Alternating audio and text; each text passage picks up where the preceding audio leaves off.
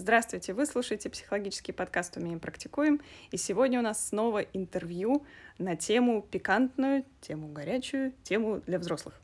А мы будем разговаривать с психологом, сексологом Гульнарой Юрташовой. Добрый день или вечер. Да, неважно. Да. А, Гульнар, будем с тобой разговаривать о сексологии, а, о психологии тоже, ну и о сексе в принципе.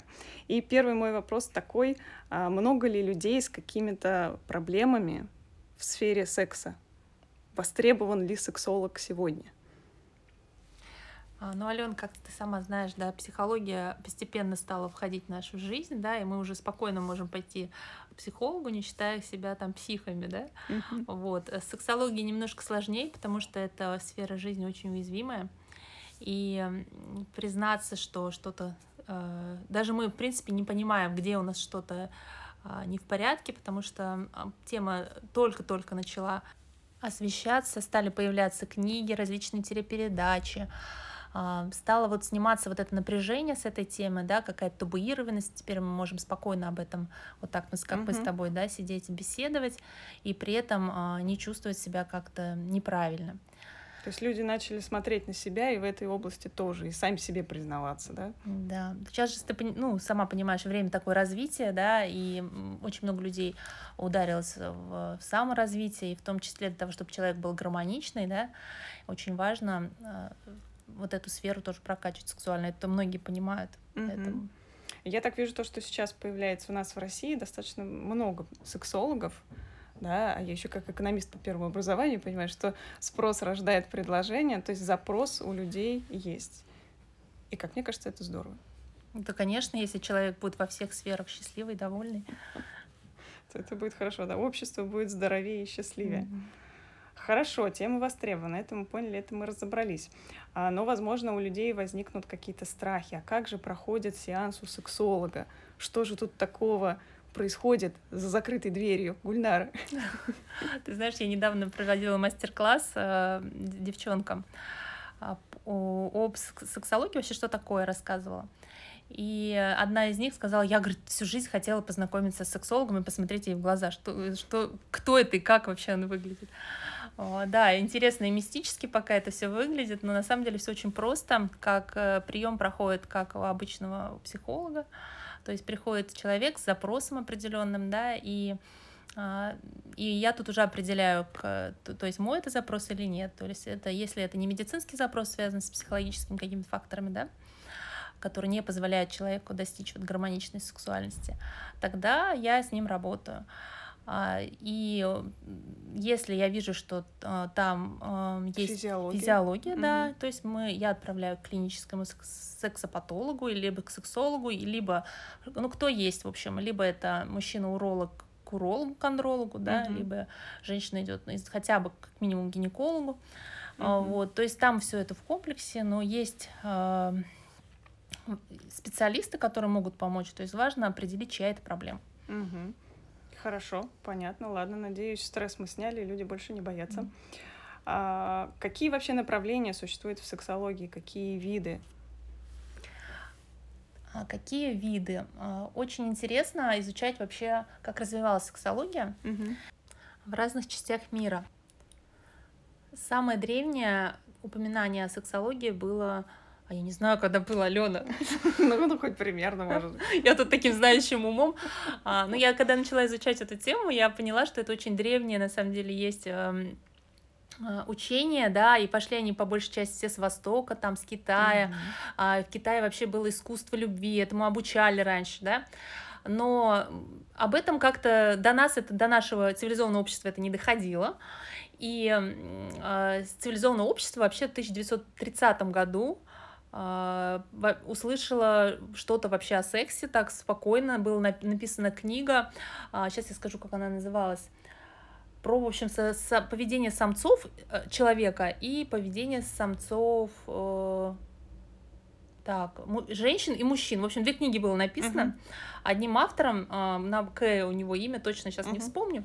Но суть в том, что именно вот с этого времени вообще началась сексуальная революция. И вот в 60-х годах в Америке э, Мастерс и Джонсонс, да, очень известные э, исследователи в области сексуальности, они как раз и начали исследовать вообще а, что же такое э, происходит на уровне физиологии с человеком, какие бывают виды оргазмов э, и так далее и тому подобное. И что интересно, что американская сексология, она как раз больше основана на то, чтобы а, понять э, физиологические аспекты сексуальности. Mm-hmm. Вот. Также есть сексология западная, ну, условно так поделенная, да, она э, стала интересоваться, какие же процессы происходят э, психологии человека, психические mm-hmm. процессы, и связала это с, как бы вместе с физиологией, что одно без другого не может, в общем-то, mm-hmm. существовать, mm-hmm. да. Вот, и а, для меня еще огромным интересом вызвала именно вот восточная а, сексология. А, в ней я нашла очень много ресурса, вообще куда двигаться, куда расти. Она меня вообще просто безумно увлекла. А, вот эти древние знания, да, э, просто, так сказать, манят, потому что, мне кажется, там зарыто очень много того, чего нашему человеку не хватает. Mm-hmm. Не хватает именно а, развивать свою чувствительность, а, потому что мы стали, на мой взгляд, такие толстокожие да. в нашем таком техногенном мире. Mm-hmm. Вот. Круто, круто, очень интересно. Смотри, мы Россия, мы такие посередине, да, между Западом Точно. и Востоком. Это может символизировать то, что мы берем что-то и оттуда, да, что-то и оттуда. Ну, прикольно, хорошо. Ну вот скажи, а какие минимальные знания взрослый человек уже должен иметь о сексе, например, при, перед браком, да, перед какими-то серьезными отношениями, что он вообще должен знать и понимать? Ну, во-первых, он должен понимать, э, какая у него половая конституция uh-huh. и какая э, половая конституция его партнера, да, если uh-huh. у него уже есть, да. И это очень важный аспект, потому что на этом и строится потом э, огромное количество конфликтов. А, парах с разной половой конституцией возникает очень много претензий друг к другу, да, и причем они, как правило, не озвучиваются.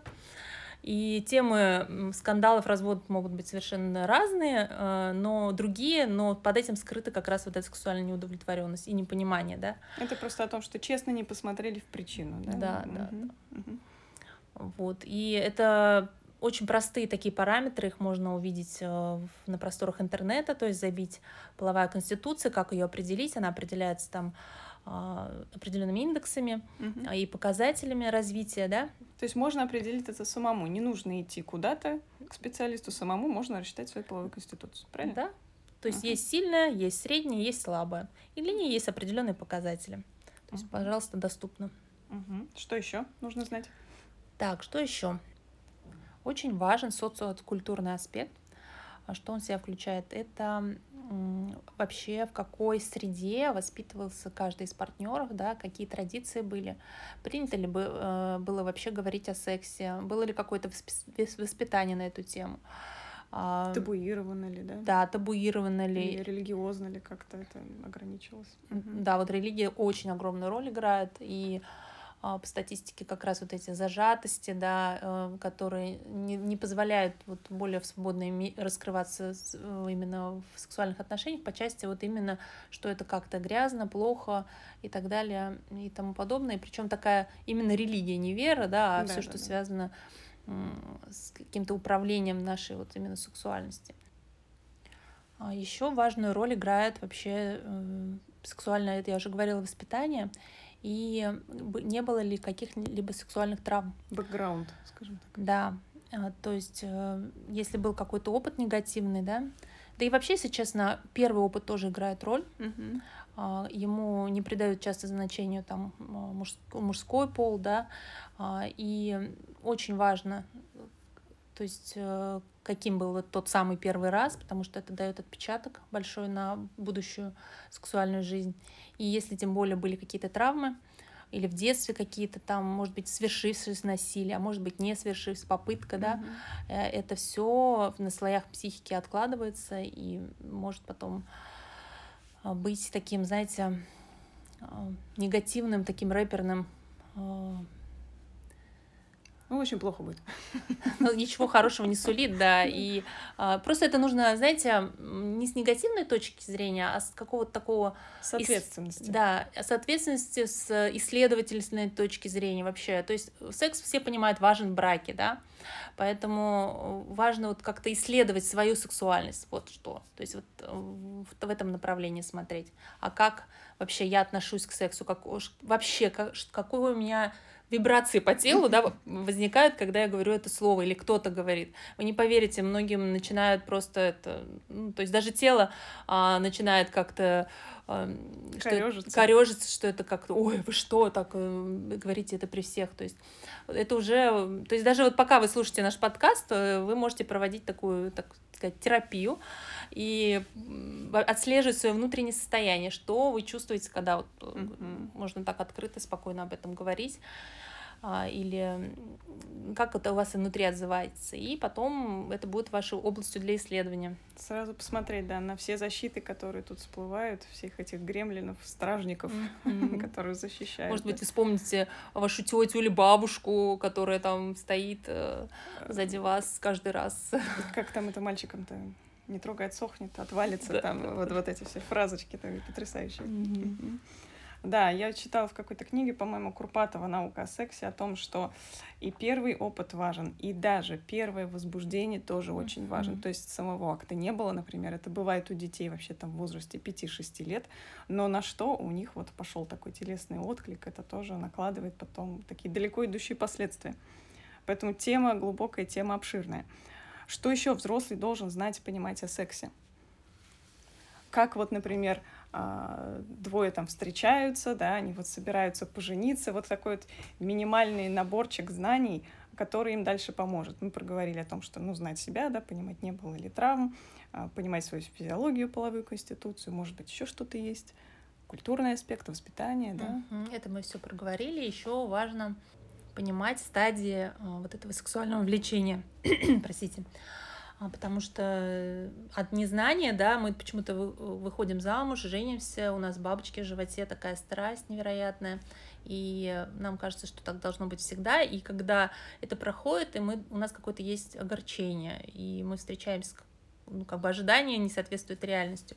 На самом деле понимать процессы, какие происходят, да, гормональные процессы, процессы в головном мозге, что неспроста сказали, что живет, любовь живет три года. Uh-huh, Слышала, uh-huh. да, такую фразу? Uh-huh. Вот, и а, что через определенное время небольшое, вот как раз примерно три года, проис... это нужно время, это я как раз говорила об этом а, в своем блоге, о том, что это время как раз нужно для зачатия и угу. для того, чтобы, в общем, зачать, выносить, родить и немножко его поставить, ну, как, ну, там, на ноги, на да, ноги. научить ходить. А, и это время как раз э, сдерживает пару вместе. То есть природа заложила то, что три года мы будем вместе. И действительно в этот момент а, есть влечение к друг другу, и с сексом не будет никаких проблем, будет все, все классно.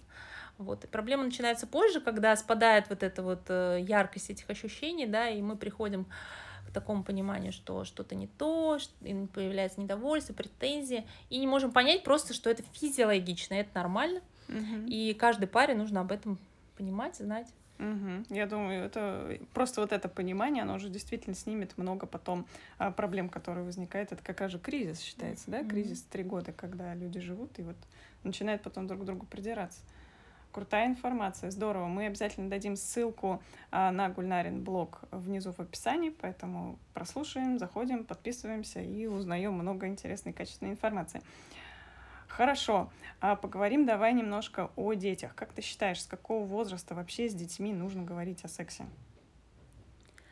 Я думаю, что с самого раннего, вот когда ребенок начинает интересоваться полом, да, своими гениталиями, нужно уже показывать, что вот э, различаются, чем они различаются, да, uh-huh. показывать ему вот эту разницу, и дальше уже, знаете, я считаю так, что нужно говорить, так, отвечать на те вопросы, которые задает ребенок. Угу. То есть на его уровне. На его уровне угу. разговаривать. То есть не нужно вести, там переживать, что вы чего-то не успеете и пытаться там все донести, да, вот, вот ведро такое холодной воды выливать на него но в то же время быть как, то есть быть внимательным, слушать ребенка, да, потому что он всегда, этот ребенок пока открыт, он э, всегда идет э, с вопросами к родителям в первую очередь. Если есть контакт, конечно. Uh-huh. Вот очень важно этот контакт сохранять психологически и быть внимательным к ребенку и отвечать именно на те вопросы, которые он задает, и на том уровне.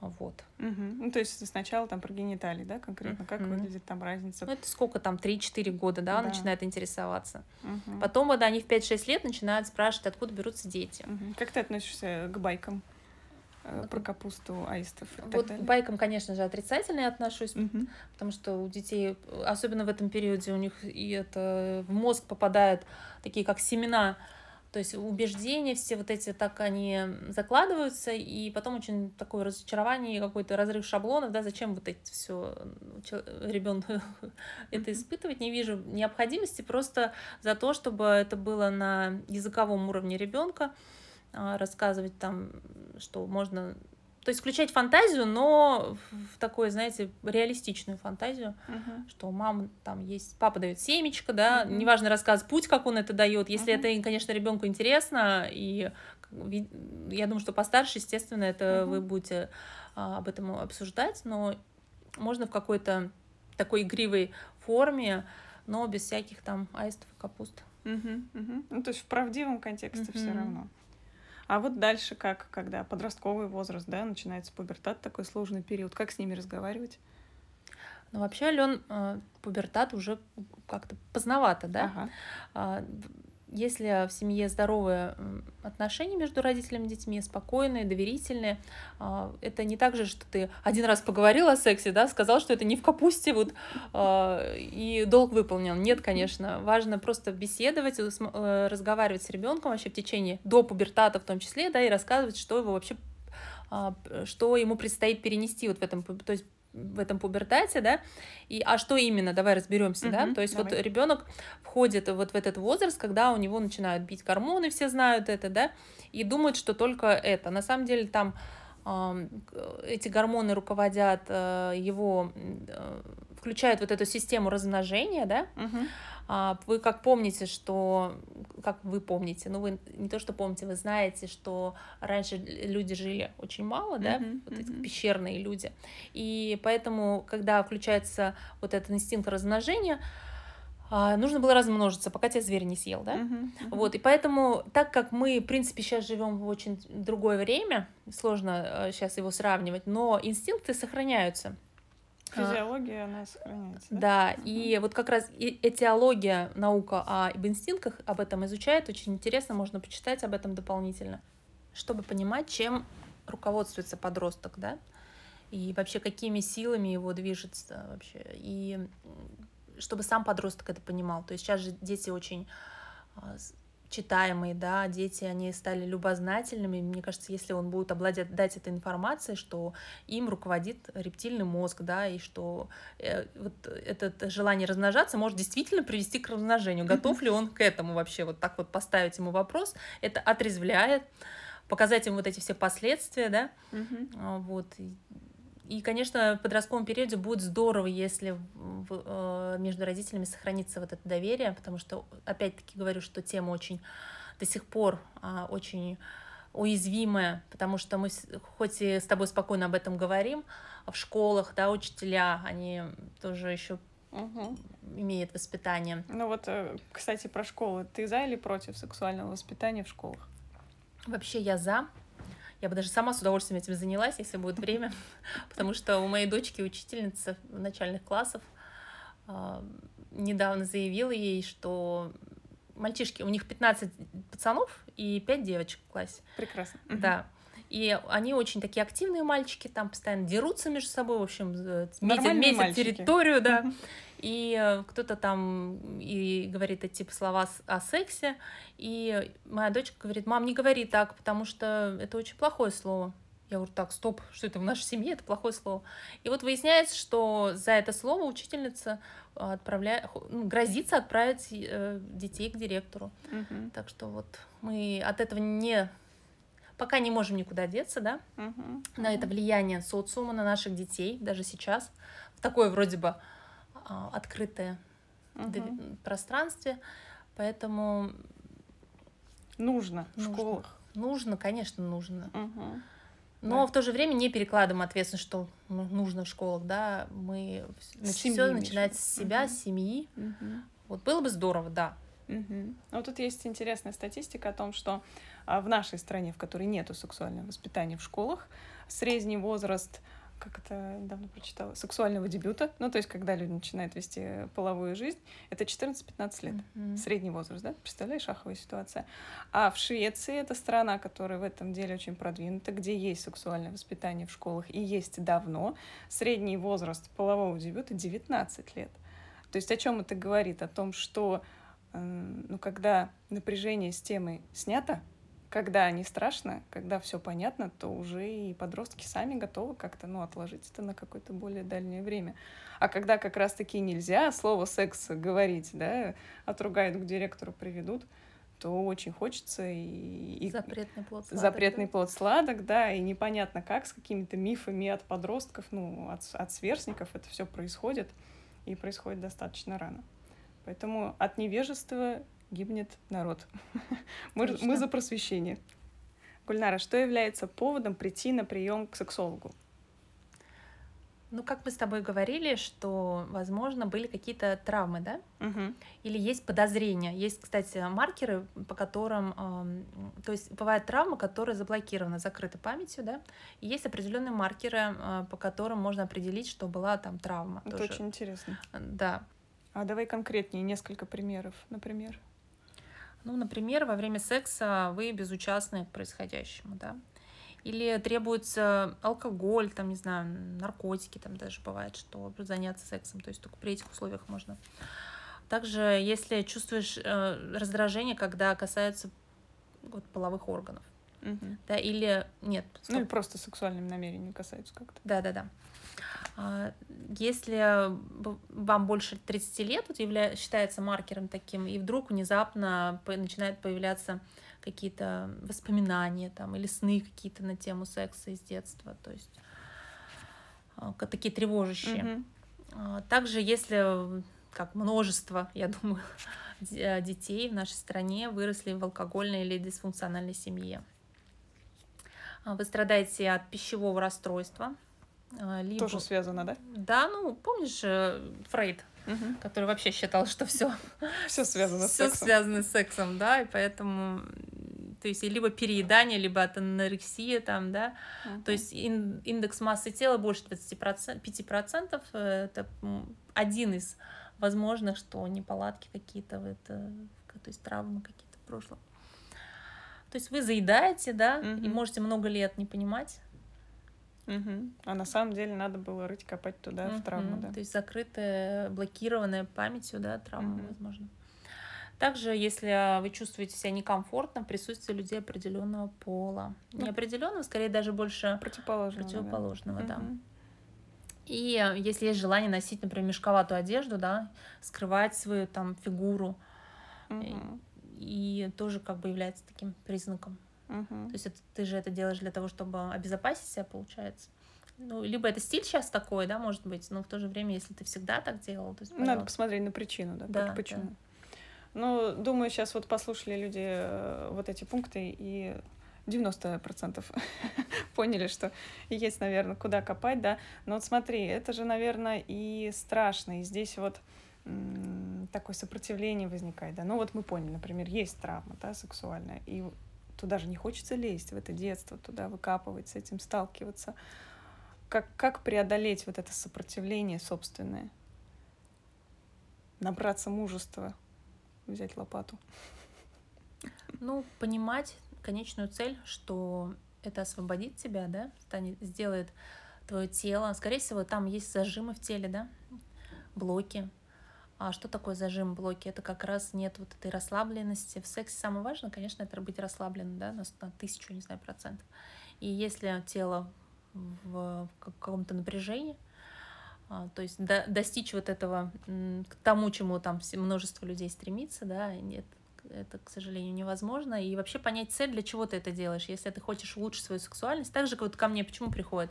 А, потому что они хотят изучить вообще, свою сексуальность, да, как они э, проявляются, э, как можно еще еще лучше да, сделать, то есть улучшить свою сексуальность и найти зоны роста, вот и угу. на самом деле очень интересно такое путешествие.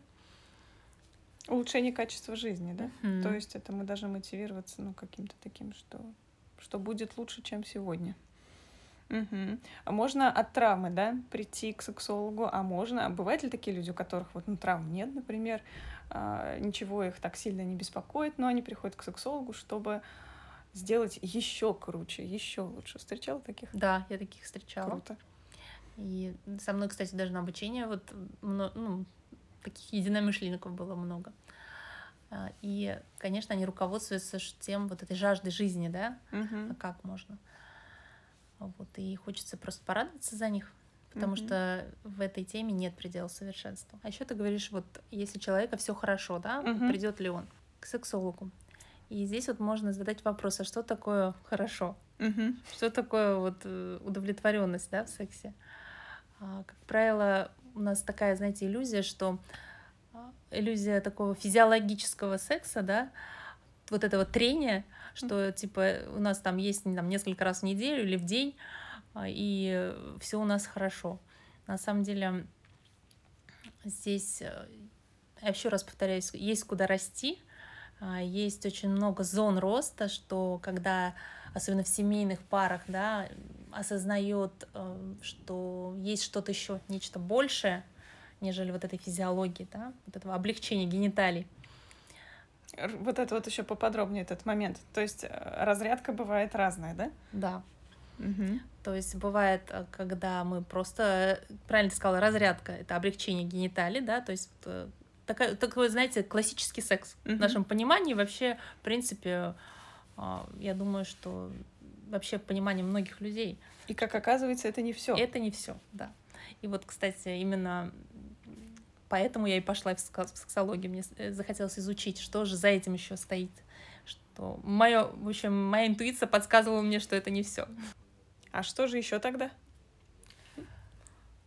Самый такой интересный вопрос, да, Да. всего сегодняшнего дня. А, Для меня было открытием, что можно перевести секс из физиологии в нечто духовное. Мне очень откликнулась восточная сексология, а, которая позволяет найти вот этот путь перевода да, из одного энергетического центра а, более высокий. И даже если взглянуть на вообще на сексологию нашей современности, она по большей части, конечно, вот на низших энергетических уровнях, а, больше про физиологию, больше про инстинкты, но это еще не весь секс. Но вот, например, в восточной сексологии а, предполагается, что женские гениталии несут отрицательный заряд, а мужчин, м, мужчины гениталии имеют положительного заряда. Ну, Плюс-минус. Плюс-минус, да. И, следовательно, мужчина расположительный, он дает, да, Мгм. женщина берет. И вот эта распространенная ошибка, что м, там женщины используют, да, в сексе и Мгм. так далее, по-моему, здесь подтверждается тем, что а, мужчина теряет теряет энергию. Если Мгм. секс на уровне физиологии, мужчина теряет энергию. Вот даже взять публичные дома, женщина может а, до 30 сойти да, в сутки производить. Ну, Я не знаю, как, как это даже назвать. А мужчина не может этого делать физиологически.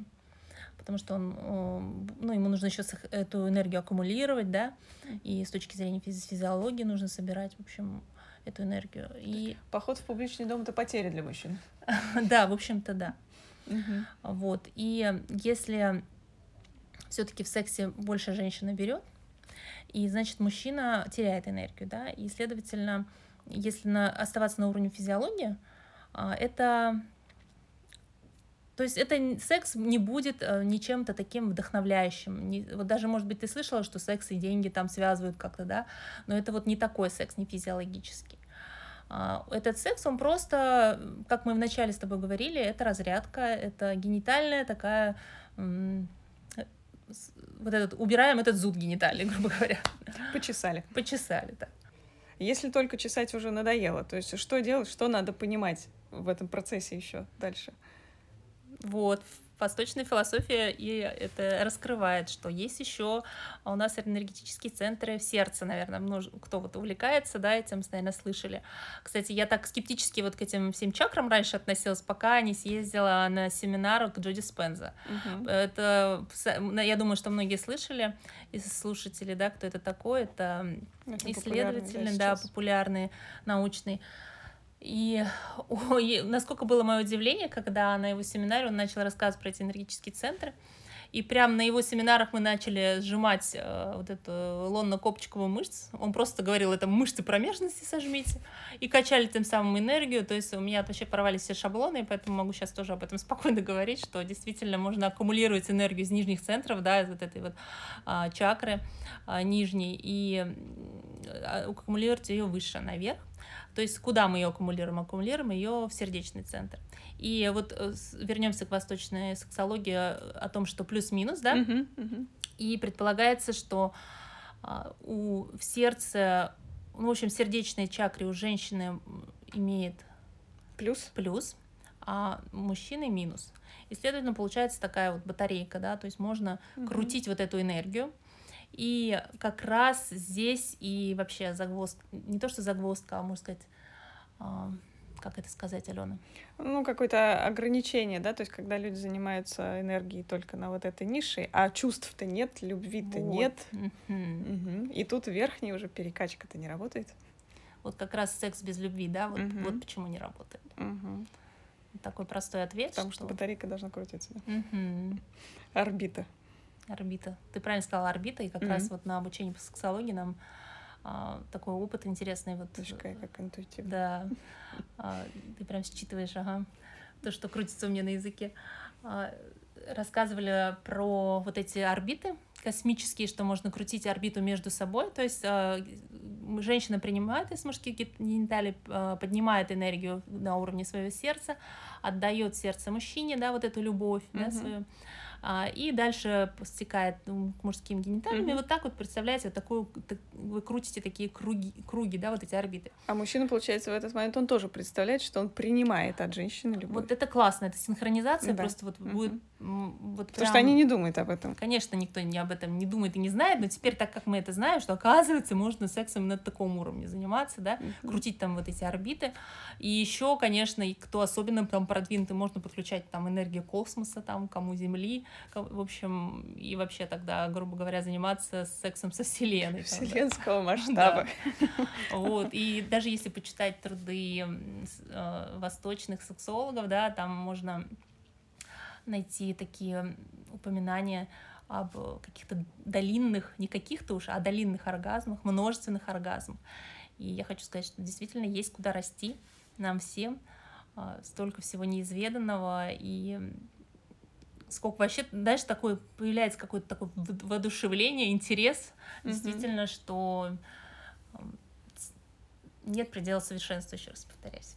И секс это как часть самопознания тоже да. в, том, в том числе. Угу. Я надеюсь, друзья, мы вас э, вдохновили э, переходить из низких энергетических центров э, в более высокие. Таким образом, я, насколько понимаю, но так тоже вот интуитивно, да, а, если мы знаем себя вот с такой с более возвышенной, скажем так, стороны, да, и вообще мы эту сферу секса в себе прокачали, разобрали, это же, наверное, имеет какие-то последствия на другие сферы жизни. Накладывает, ну, как-то более успешно быть там, например, более творческим. Безусловно. Во-первых, э, деньги секс слышали, наверное, да? и никто, кстати, не мог мне объяснить, как же это связано. Действительно, вот прямым образом связано, ты становишься более счастливым, да, и, естественно, ты привлекаешь вот это изобилие, да, а, то есть какая вибрация из тебя идет. А, и также это ладно, это эзотерика, да, а если взять э, работу мозга, то а, секс, который, в котором мы отключаем мозг, кстати, мы сегодня вот про это угу. можно интересно вспомнить, да, хорошо, что я об этом вспомнила, что с... самое важное отключать, конечно, мозг. Угу. Мы часто занимаемся угу. своим мозгом, но когда мы начинаем вот эти крутить орбиты, и раз уж мы подошли к тому такому uh более восточному подходу, там как раз-таки и полная отдача, да, полная, uh так сказать, сдаться вообще своему партнеру, а, вообще полностью на там тысячу процентов. отключить мозг. И вот с точки зрения нейробиологии, отключить мозг это значит включить, э, отключить левое полушарие и включить э, больше быть mm-hmm. в правом. А что такое право полушарие? Это творчество, как раз о чем ты говорила, mm-hmm. да? Это как э, поток фантазии, энергии там какого-то, то есть реализации, приходят какие-то идеи. То есть и это действительно зона такого творческого полета и вдохновения, то есть ну, который неминуемо на другой сфере жизни, как... который неминуемо выплеснется mm-hmm. в вдохновении и полет.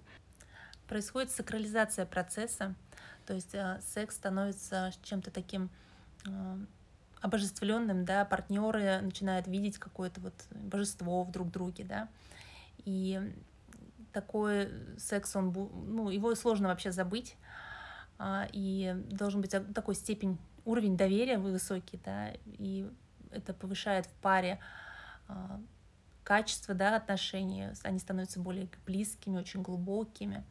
То есть одни сплошные плюсы. Угу. Ну и как мне кажется, что такой секс, он возможен между постоянными да, партнерами, которые друг другу ну, способны так довериться, э, способны там крутить орбиты. Ну, ты не будешь крутить орбиты с незнакомым встречным человеком где-то в клубе, да?